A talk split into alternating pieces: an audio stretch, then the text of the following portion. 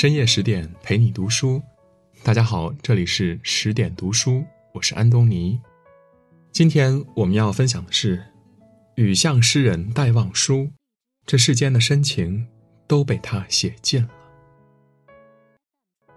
一九二七年，三十岁的徐志摩刚卸下十一年的婚姻枷锁，与新婚妻子陆小曼携游西子湖畔，拍摄属于他们的恩爱照片。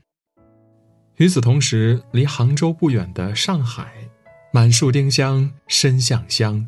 二十二岁的戴望舒在幽静的小巷遇到了影响自己一生的丁香姑娘。在这一年，民国文坛最荒诞的两段爱情出现了：花心的徐志摩为爱收心，朦胧的戴望舒因爱而疯。情最是动人心魄。无数人因情而折倒，无数人因情而闻名。而戴望舒的深情不仅是一种情感表现，更代表着他的生活态度。戴望舒是一个诗人，但和其他面色白皙、风姿翩翩的诗人不同，他身材伟岸，面色黝黑，还因幼年患了天花，留下了满脸麻子。因此，戴望舒第一次见到好友施哲存的妹妹施降年时，就把人家吓得直往哥哥身后藏去。但朝夕相处下来，施降年逐渐适应了戴望舒的长相，有时还会试着和他聊上几句。戴望舒则觉得眼前的少女像一团旺盛的火焰，鲜艳而又炙热，顷刻间就把他枯燥的内心点燃了。或许每一个诗人都有属于自己的浪漫。戴望舒把施降年的名字刻写在林下小雨中，将自己对少女的缠绵悱恻之思落笔画成雨巷。少女知道男人对她的爱慕，却不明白男人没说出口的情意得有多深。戴望舒向施降年一次又一次的追求着。而施降年既不答应也不拒绝，只会在戴望舒快要放弃的时候才应邀出门散步。这可苦了戴望舒，一路苦苦追赶，始终触摸不到对方的心。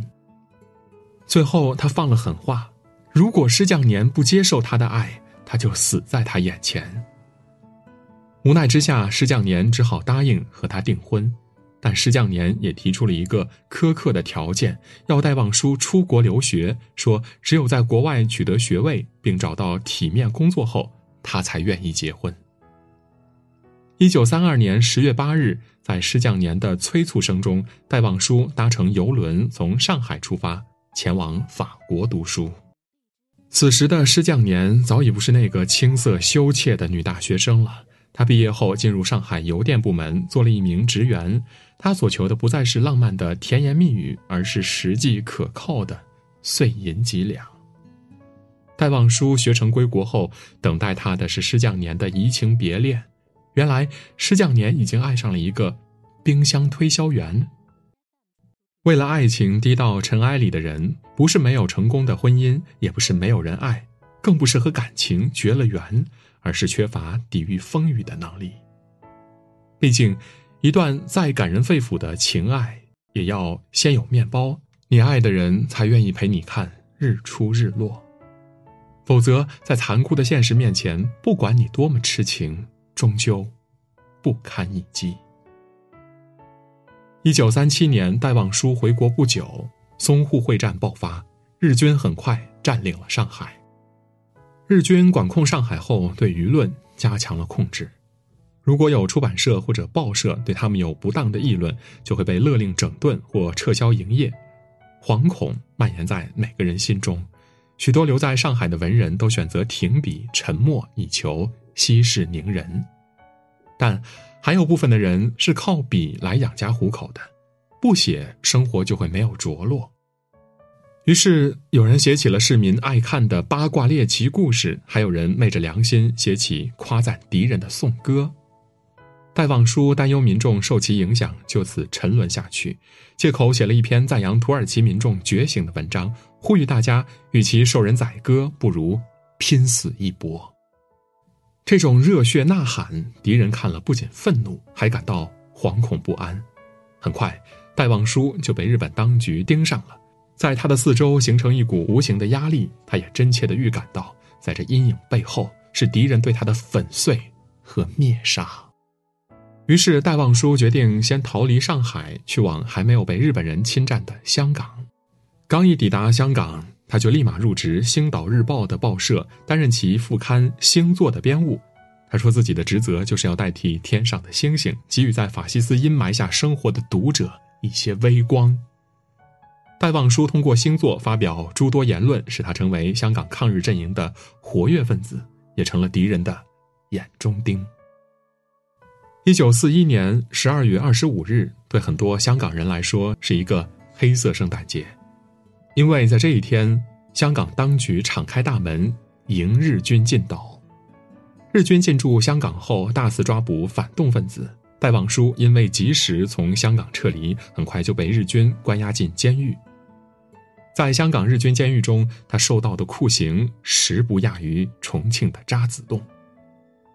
他在《等待二》中写下对关押的刻苦回忆：日军用尖钉压在他膝头，砖头垫在他的脚踵上，敌人用力挥舞鞭子，一下又一下落在他身上，不一会儿。皮开肉绽，但不管敌人对他多残忍，戴望舒始终坚守着对国家的忠诚，并没有和当时轻易叛变的人一样向敌人屈服。一九四二年五月的一天，经过挚友的多方营救，戴望舒终于获释出狱。重新站在阳光下的戴望舒，身体状况已大不如前了。监狱中受到的折磨和恶劣环境，使他患上了气管炎及多种暗伤。即便是这样，他还挂念着关心他的亲人和朋友，写下狱中题壁安慰他们：“朋友啊，不要悲伤。”几年后，当解放北京的消息传来时，在南方休养的戴望舒不顾家人劝阻，决定前往北京看一看他毕生的信念。抵达北京不久，戴望舒就接到国家新闻出版总署国际新闻局任聘邀请。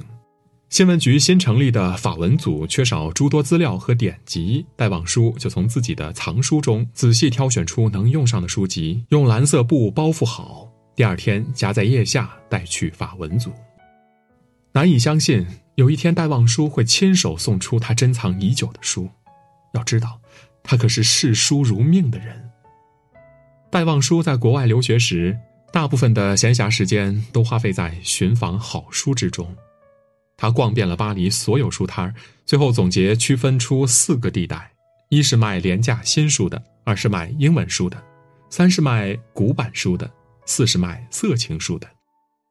奈何出于没钱，每一次他都只是游走各种旧书铺，虽然空手而返，但心里却感到很满足。他还聊以自慰地将这种方式取名为“仿书”。除了仿书，戴望舒只要一根书待在一块儿，就能浑然忘我。有一次，马德里发生革命斗争，四周一片混乱，而他却在书市上看了半天的书，全然不管身边的枪声四起。甚至，戴望舒在香港被捕，就是因为他舍不得在国外逃回来的几箱子珍藏书，而没有及时跟随其余人撤到大后方。这一次，戴望舒把自己的心头好送给法文组使用，足以见得他对法文组的重视程度。对戴望舒而言，看书是他一生最大的乐趣。恰是光阴钟爱草本，他钟情于家庙书典。一个人在世上最幸福的一件事，莫过于心中有所热爱之物。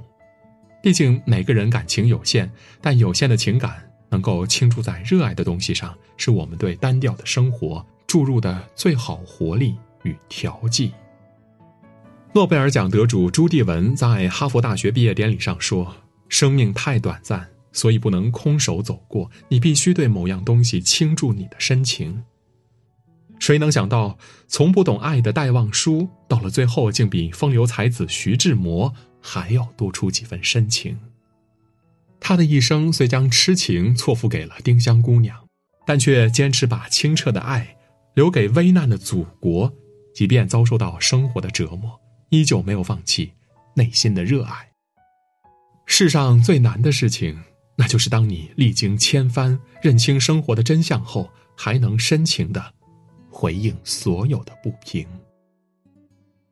也许，这才是生活的意义吧。今天的文章就到这里。如果您喜欢我们的文章，可以在文末点亮赞和再看，也可以在留言区说出您的观点。更多美文，请您继续关注十点读书，也欢迎您把我们推荐给您的朋友和家人，一起在阅读里成为更好的自己。我是安东尼，我们明天再见。